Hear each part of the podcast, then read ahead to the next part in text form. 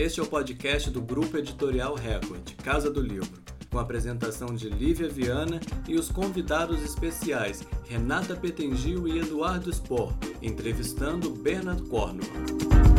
Olá, gente, estamos de volta aqui à Casa do Livro, o programa de variedades do Grupo Editorial Record. No episódio de hoje, estou bem acompanhada, porque estou com pessoas que eu conheço já há um tempo. Renata Petengil, editora fantástica, além de uma das melhores pessoas do mundo, eu posso garantir isso. E também temos aqui o fenômeno editorial brasileiro Eduardo Sport, que eu já acompanho há um tempo. Já entrou no grupo Record, tem mais de 10 anos, né, Eduardo? Pô, não entrega idade. Tem, não, vamos deixar quieto, vamos deixar quieto. e a gente vai falar, a gente está reunindo esse grupo aqui, né, pequeno grupo, para falar de um gênero muito específico, que é o romance histórico é um gênero específico que também traz paixões específicas, né? Então, um pessoal muito apaixonado especificamente por romance histórico. Seja lá como vai ser esse livro, mas se é romance histórico eu quero, né? Tem um público fiel aí.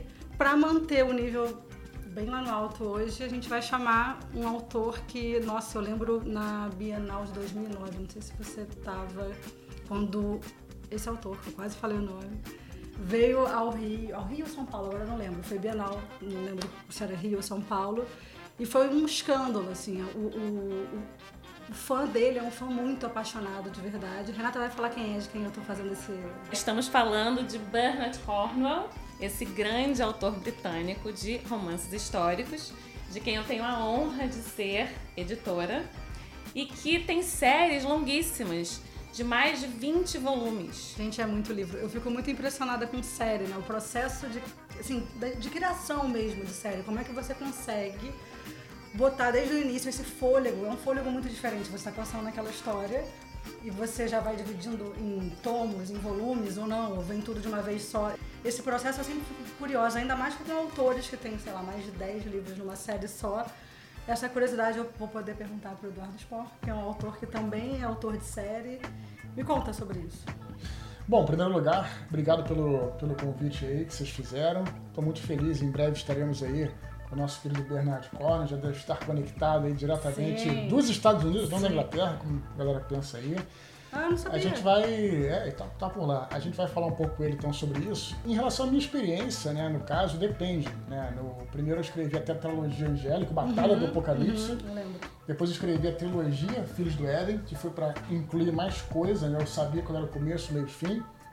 E no caso da trilogia Santo Guerreiro, na realidade a minha, o meu sonho era poder escrever um livro só. Na verdade, era, ah. era, era, era, a minha. Eu queria ter. Eu falhei nessa missão.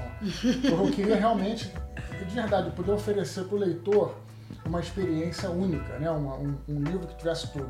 Mas nessa missão falhei miseravelmente, porque eu comecei, a gente pode, pode falar mais à frente, comecei a estudar sobre a vida do São Jorge, né? Comecei a estudar as lendas, a história uhum, toda uhum. que estava em volta e comecei a preparar um roteiro. Eu sempre preparo um roteiro antes de escrever, começo, meio e fim.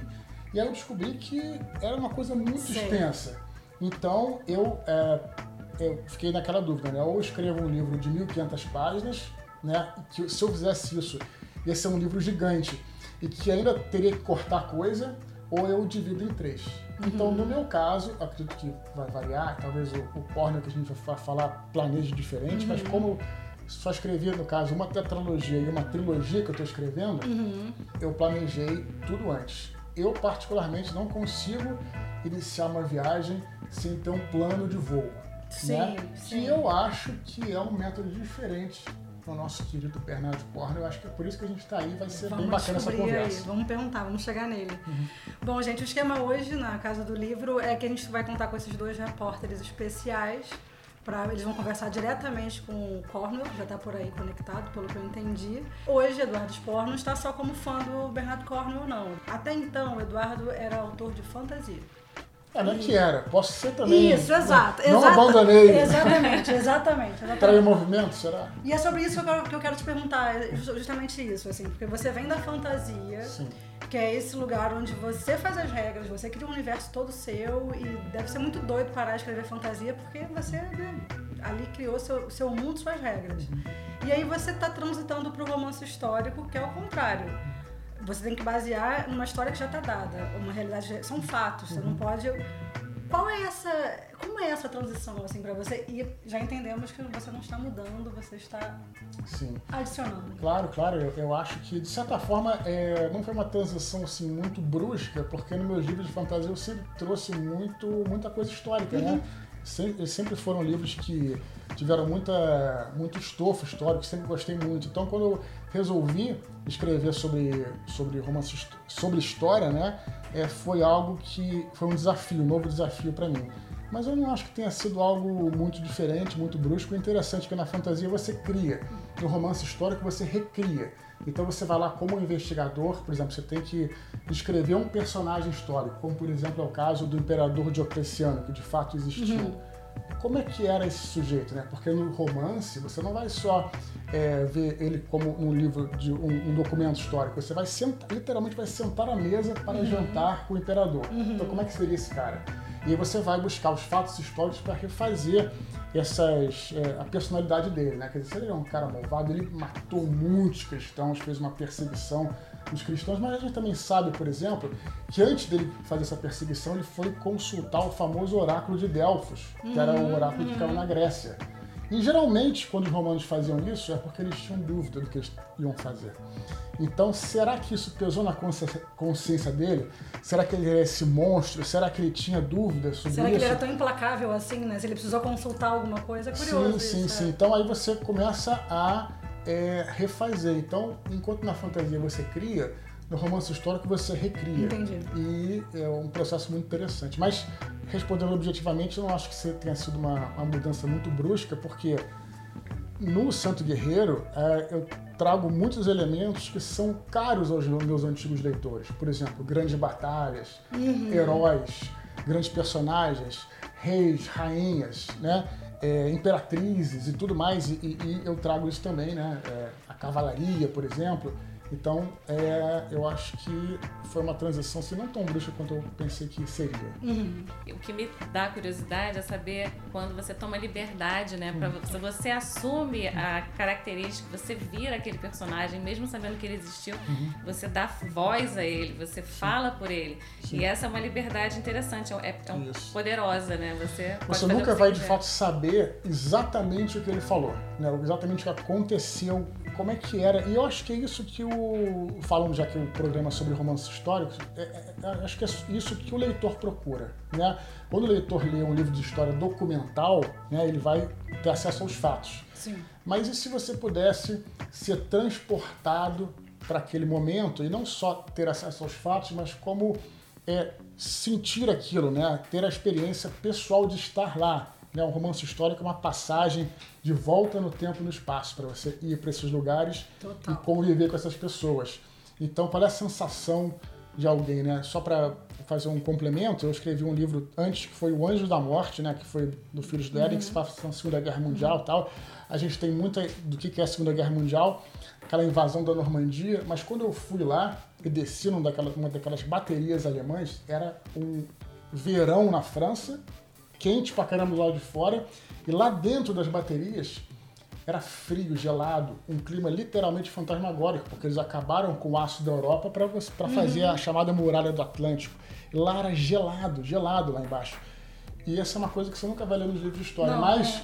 o personagem estava lá dentro. Então, olha só a sensação, né? Não é só o frio, é realmente é fantasmagórico, é sinistro e tal.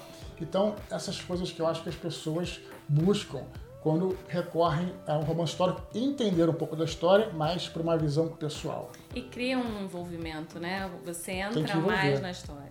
E é muito legal você ter feito essa, Uhum. esse primeiro volume da trilogia do Santo Guerreiro, que Livre está Tá aqui. mostrando, coisa Está linda. aqui. E vai ser um gancho muito bom para nossa conversa pro Cornwall. Afinal de contas, o São Jorge é padroeiro da Inglaterra, que é o país nativo do Cornwall, apesar dele morar nos Estados Unidos. Mas antes da gente entrar com essa conversa com o Cornwall, tem uma coisa que eu queria perguntar pro Expor, que é o seguinte. O que te atraiu nessa história do Jorge, do São Jorge? E por que que fez você ter vontade de escrever esse romance histórico com esse personagem tão forte, tão popular e tão poderoso? Porque a gente tem uma visão do São Jorge, é, eu não diria que é errada, né? mas em todo lugar a gente vê aquela imagem do São Jorge retratado como um cavaleiro medieval. Ele de fato foi importante, uma figura importante, quer dizer, a imagem dele foi importante na época das cruzadas e tal, mas em geral a gente tem essa noção, ele com uma armadura completa, uma armadura medieval, com a lança e tal. Enquanto na realidade, é, São Jorge é, não foi um cavaleiro medieval, não foi um cavaleiro das cruzadas, foi um cavaleiro, um oficial do exército romano, viveu muito antes do período medieval. Então, o que me atraiu, além da ideia, enfim, de escrever um romance histórico nesse período romano, na decadência do Império Romano, o que eu achei que poderia ser interessante é contar a verdadeira história, não seria verdadeira, mas a, a história mais fidedigna da vida de São Jorge já contada, né? E é, eu quero dizer que eu estou muito feliz de estar aqui porque a inspiração para isso, né, uma das inspirações, porque tem várias, foi justamente o nosso querido Bernard Cornwell quando ele escreveu o Crônicas de Arthur. Crônicas de Arthur é isso. Crônicas de Arthur ele pegou né, um mito, né, um personagem que é o Rei Arthur, que foi um personagem é, da Idade Média, mas é, a gente, pelas lendas, parece que ele viveu numa Idade Média mais, mais próxima a nós, né? Mas quando na realidade ele viveu lá na alta Idade Média, lá no começo da Idade Média. E era muito diferente a realidade. Então o que o Cornell fez foi é, botar dentro de um contexto histórico. E, e essa foi uma das inspirações para eu fazer isso também. Quer dizer, é, a gente tem uma ideia do que São Jorge é um cavaleiro medieval, mas não, como é que era, né, um, como que seria ser um oficial do exército romano, né, um, bem diferente da ideia que a gente tem de São Jorge. Por isso que eu estou é muito feliz ele, de estar aqui. Ele é bastante popular, né? Eu imagino também Sim. que a escolha do personagem tenha passado pelo fato de que você imaginou que as pessoas gostariam de saber a verdadeira história dele, né? É curioso que, na verdade, é, isso veio até numa terceira fase, porque a primeira fase nem foi a busca por São Jorge inicialmente, foi a vontade de escrever um romance histórico, né? Depois uhum, de escrever uhum. três, é, quatro de fantasia, queria mudar, escrever um romance histórico, e aí, em que período? Aí tem muitas possibilidades. O período do Império Romano era uhum. uma época que eu sempre estudei. E aí, que época do Império Romano? A decadência do Império Romano, que é um período que, como o governo está desestabilizado ali, é quando tem os grandes conflitos. É justamente por isso que tem as grandes guerras, as invasões e tal. E em romance, quanto mais treta, melhor. Claro, né? claro. O conflito é, é que move o negócio. Exatamente, a jornada e aí, do herói. E aí que, eu, aí que eu cheguei. Falei, olha, o que, que aconteceu nesse período? Caramba, peraí, aconteceu essa grande perseguição dos cristãos. Quem foi perseguido? Vários santos, né? Que depois viraram santos. E é, São Jorge. Poxa, que incrível. Aí esse personagem é muito interessante Engraçado que não foi direto no São Jorge, ele veio Engraçado. a partir de uma vontade de escrever um romance histórico. Mas que Curioso bom. Gente, eu gosto que você tenha escolhido esse personagem, porque aí deu o gancho pra gente conversar com o Cornwell. Exatamente. Então vamos ver se o Cornwell já está por aí. Uhum. Cornwell, você já nos ouve? Bem, foi muito gentil terem me convidado. Obrigado. Muito obrigada pela sua participação. É um, uma honra enorme ter você aqui com a gente, conversando e você vai ter a honra também de conhecer o nosso grande autor, Eduardo Spor. Olá, Bernard Cornell, né? É muito honrado de estar aqui. Não sei se você vai lembrar, mas eu já te entrevistei para o blog da editora Record, tem alguns anos atrás, entrevistei por texto. E o sonho de te encontrar um dia, e pelo menos agora estou fazendo uma entrevista em vídeo, né? já é uma, uma outra etapa. É, sou muito fã das suas obras, como certamente você já ouviu a gente falando aqui. E quero começar aqui com uma pergunta que é justamente sobre essa questão histórica, né? Eu sou um, jornalista, não sou historiador, mas você é formado aí pela University College of London, né? Você tem um, um, uma graduação em, em História. Então quero saber se isso ajudou você a escrever os seus romances históricos ou se não, se não ajudou absolutamente nada. Vamos ver o que você tem a dizer aí. Bom, você está dando muito crédito à universidade, algo que ela pode ou não merecer. Eu sempre gostei de história, mesmo criança, e eu sempre pensei que você escreve sobre o que gosta de ler. E quando eu estava crescendo, adorava romances históricos. Então suspeito que Forster e a série de livros de Hornblower tenham tido muito mais influência do que a universidade. Você escreve muito sobre a Inglaterra, né, sobre a formação da Inglaterra, e mas você mora hoje há algum tempo já nos Estados Unidos. Eu fico pensando, se também é, esses romances todos que você escreve, eu vejo que tem uma paixão ali intensa pela Inglaterra em si. Às vezes, quando eu leio os seus livros, eu sinto o cheiro é, do trigal, né, das, das águas, dos mares, né?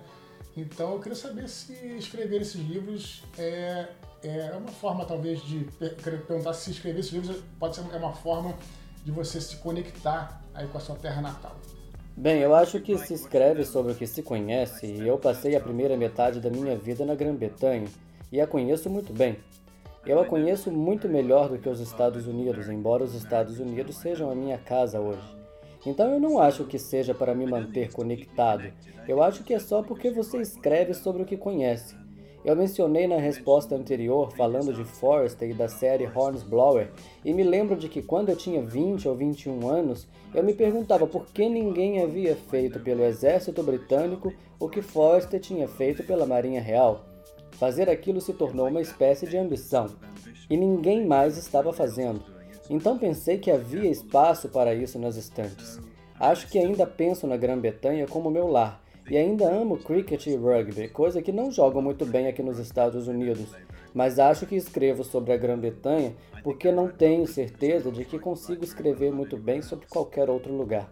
Não, isso é super natural, né? Que você vai escrever melhor sobre o lugar que você conhece. Inclusive, você mencionou o Forrester e dá para entender o que você falou, que ele fez muito pela Marinha Britânica. Inclusive, a gente editou aqui um livro dele chamado O Bom Pastor, que foi até, virou até um, um filme com o Tom Hanks. E, e, e ele, ele é fantástico, tanto quanto você escrevendo seus romances históricos. Por falar nisso, eu tenho uma pergunta para você todo o processo de criação dos seus livros passa por muita pesquisa. Então, a minha curiosidade é como você faz essa pesquisa? Você só pesquisa na internet? Você vai aos lugares? Você visita os lugares? Como é o seu processo? Eu vou aos lugares, mas faço muita pesquisa em livros de outras pessoas. Quer dizer, se você copia tudo do livro de alguém, chamam de plágio. Se você usa muitos livros, chamam de pesquisa. Portanto, sim, Antes de escrever qualquer coisa, leio o que historiadores escreveram sobre aquele período e leio tudo o que posso sobre a época. E você torce para que essa leitura traga algumas ideias. Eu acho muito importante visitar os lugares onde tudo aconteceu, se puder.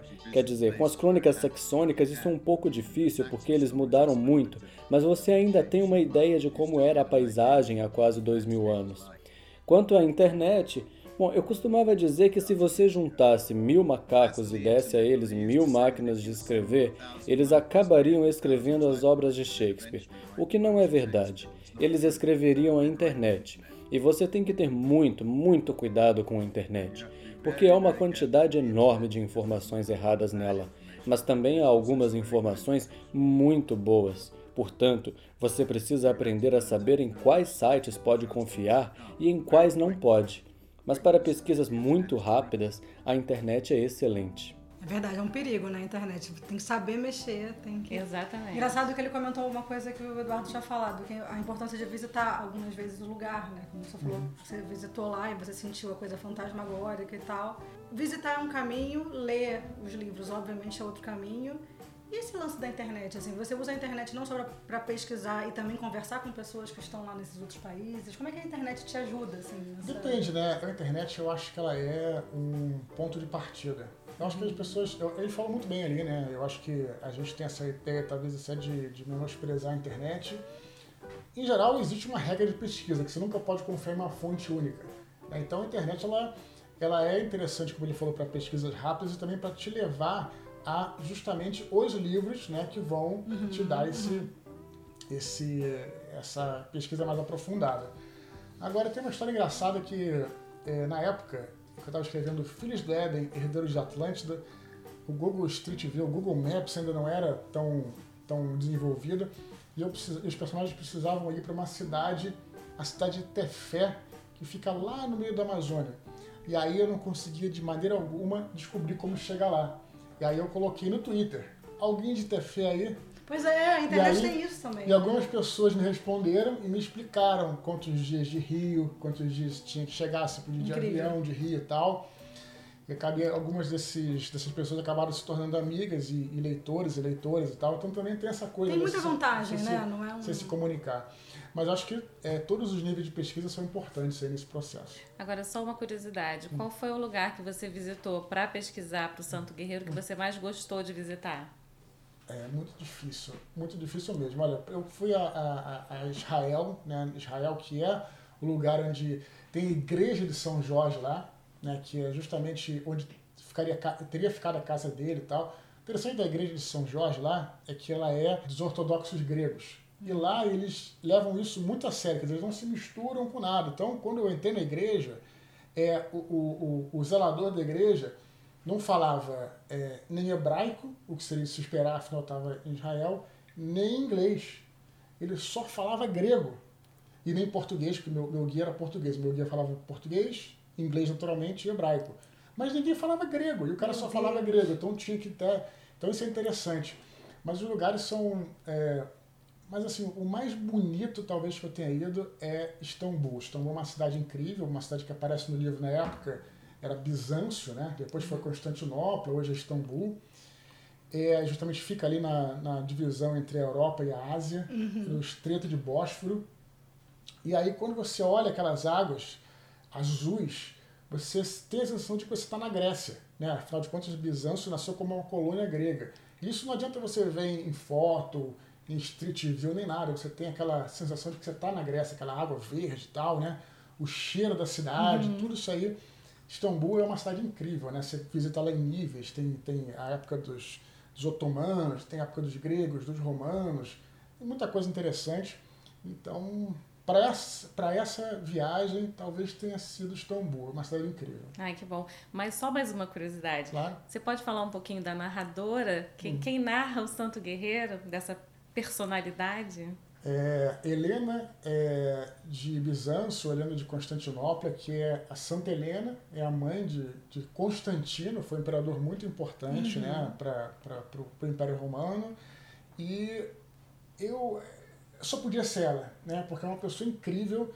Ela com é, mais de 70 anos, na época, em 320 e poucos tal, ela fez uma viagem até Jerusalém e arredores de Terra Santa, onde ela fundou, né, descobriu onde eram os locais sagrados, a Igreja do Santo Sepulcro, a Igreja da Natividade, onde teria nascido o menino Jesus, a Igreja da Multiplicação dos Pães e dos Peixes, das Bem-aventuranças. Foi ela que estabeleceu todos esses santuários que são considerados até hoje. Agora você imagina naquela época, ela já idosa, né, percorrer essa, fazer essa peregrinação, estabelecer os santuários e imagina quanto ela deve ter estudado, quanto ela, ter, ter quanto ela deve ter vi, viajado. Então achei que ela é, era uma personagem incrível. Pra, claro, eu escrevo, mas na ficção do livro, o livro é escrito por Helena de Constantinopla. É até interessante ali que ela coloca a visão dela um pouquinho, né? que ela tem uma cultura helênica. Né? Os helênicos se achavam até um pouco superiores aos gregos. Uhum. Né? Então tem essa, essa personalidade um pouquinho na narração. Que foi muito importante para a difusão do cristianismo, né? Dizem que foi ela que converteu o Constantino, né, que foi esse imperador, esse imperador que permitiu que o cristianismo fosse, eh, não fosse mais perseguido. Teve um édito em 325, não, não sei, 312, tá, ele teve um édito, tipo um decreto imperial que permitiu a, a liberdade religiosa para os cristãos em todo o império, né? O cristianismo só, só viria a ser a religião oficial mais para frente com Teodósio, mas eles estavam livres aí. Então, dizem que ele, alguns falam que, ela, que ele foi convertido antes, outros falam que ele foi convertido seu leito de morte, né? Então, mas não sabe. Mas ela era com certeza cristã e virou uma santa aí, que é a Santa Helena. Isso aí. Que bonito. É. Gostei de saber. Agora a gente vai receber aqui uma pergunta de uma pessoa especial, que é a Raíssa Castro, editora executiva da Verus, editora desse rapaz aqui. Uhum. Oi, Eduardo. Seus leitores sabem que seus livros são narrados seguindo esse mote da jornada do herói, apregoada pelo Campbell, tão querido a você, né? Os seus personagens saem para batalhas, vão enfrentar uma própria guerra de Troia, vão vencer desafios, passar por provações e depois retornam a Ítaca, como Ulisses na Odisseia, né? mas o autor também enfrenta suas batalhas diárias com seus personagens e ele é um herói em sua própria narrativa, no ofício que exerce diariamente, também vencendo suas próprias provações. Mas há um retorno a Ítaca, e esse retorno se dá quando o autor entrega a prova para a editora, né? para a editora trabalhar no copydesk, nas etapas de revisão. E a minha pergunta é: como que é esse retorno à Ítaca para você? E o que seria a sua Ítaca? Acho que você já falou bastante sobre o seu processo criativo em suas palestras, em seus encontros com seus fãs, mas agora eu gostaria de saber sobre a sua Ítaca, esse retorno à realidade depois de um processo longo de criação como é o seu. Beleza. É... Não tem muito retorno final, não, né? É tudo um ciclo. É como a, a, nossa vida sempre tem ciclos, né? Quando acaba um, é, começa outro, naturalmente, né? Então eu, tenho muito, muito é, muito é, descanso, né? Porque eu estou sempre criando, né? Se eu estou no período, ah, terminei de escrever um livro, já estou pensando no outro, já estou com ideia, já estou escrevendo alguma coisa, já estou pensando, né? Mas o que me deixa feliz, no final das contas, é, é, ser lido, né? É que o livro chegue aos leitores, né? E talvez poder divertir eles, entreter eles. Eu não tenho pretensão de, ah, eu quero mudar a vida de ninguém. Muito pelo contrário, eu tenho pretensão apenas de fazer com que as pessoas se entretenham e se divirtam.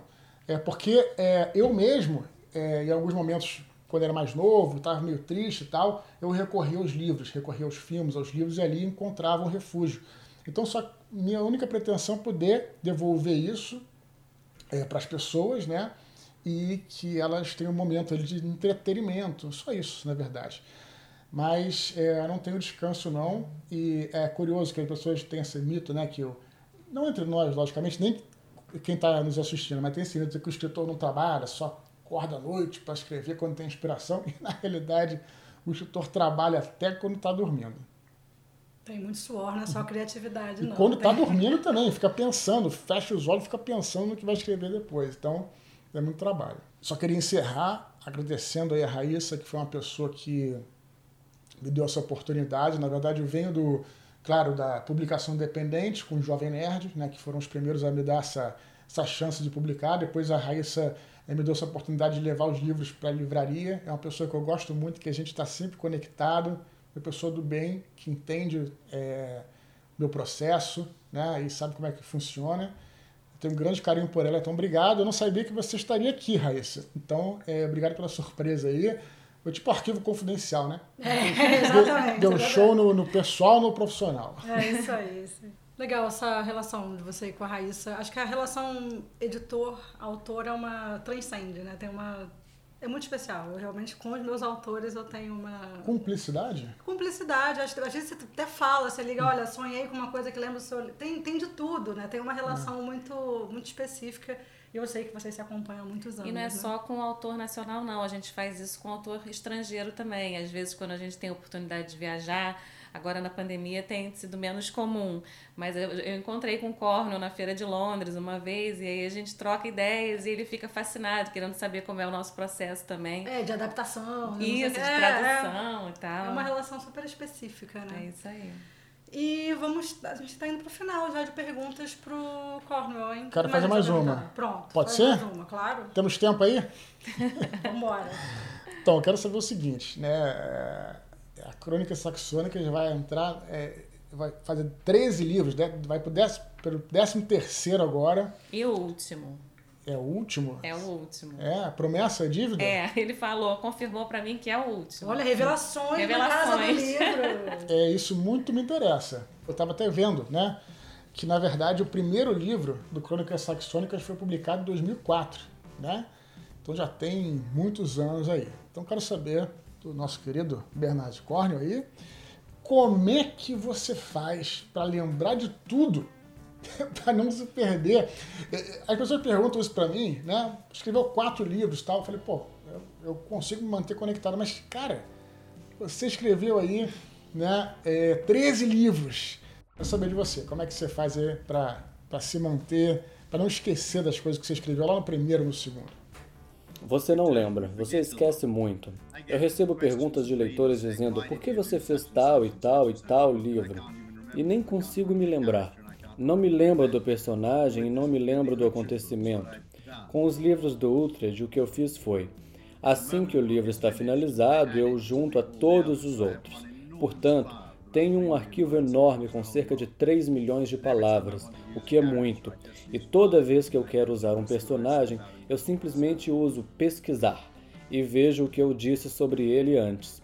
Portanto, uso o computador para me lembrar. Mas na maioria das vezes eu esqueço, e então leitores prestativos vão escrever para mim e dizer: Nesse livro você disse isso e nesse livro está diferente. Por quê? A resposta é porque estou velho e esquecido. Muito bom. Então, já que estamos falando né, de coisas antigas aí, não poderia deixar de passar uma das coisas mais icônicas dos seus livros, que são as paredes de escudo. Agora que eu estou escrevendo sobre o Império Romano, eu me deparei com a parede de escudos e comecei a estudar sobre essa estratégia militar. Eu não podia deixar de perguntar como é que você tomou conhecimento dessa estratégia aí, que já virou até é, termo que o pessoal fala, ah, vou, estaremos juntos na parede de escudos tal, tudo por causa dos seus livros. Quero saber como é que você tomou contato com essa estratégia militar pela primeira vez, como é que foi isso? Bem, acho que descobri lendo histórias reais, então me ocorreu que deve ter sido uma das experiências mais terríveis pela qual alguém podia passar. Você tem que pensar nesses caras. Eles eram guerreiros profissionais extremamente fortes, e se está lutando contra eles a um braço de distância. Quer dizer, eles têm armas de projétil, lanças e flechas, mas a maior parte da matança acontece na parede de escudos, e isso não é uma surpresa. Há um poema chamado E Gododin, que foi escrito antes dos livros de Utrecht. O poema conta a história de uma expedição galesa para atacar os saxões, e o poeta galês, Acabou sendo um desastre, mas o poeta galês é muito honesto. Ele diz: Estávamos bêbados, e imaginei que ajuda muito beber bastante antes de entrar em uma batalha de parede de escudos, porque elas são assustadoras, mas tenho muita sorte. Eu nunca lutei numa parede de escudos, então é em grande parte imaginação. A gente, quando fala em escrita, em autor, literatura, a gente fala em estilo, né? Cada um desenvolve um estilo. É, eu, eu vejo que você tem um estilo muito próprio, chamaria talvez de muito visceral, um estilo muito visceral, muito cru, né?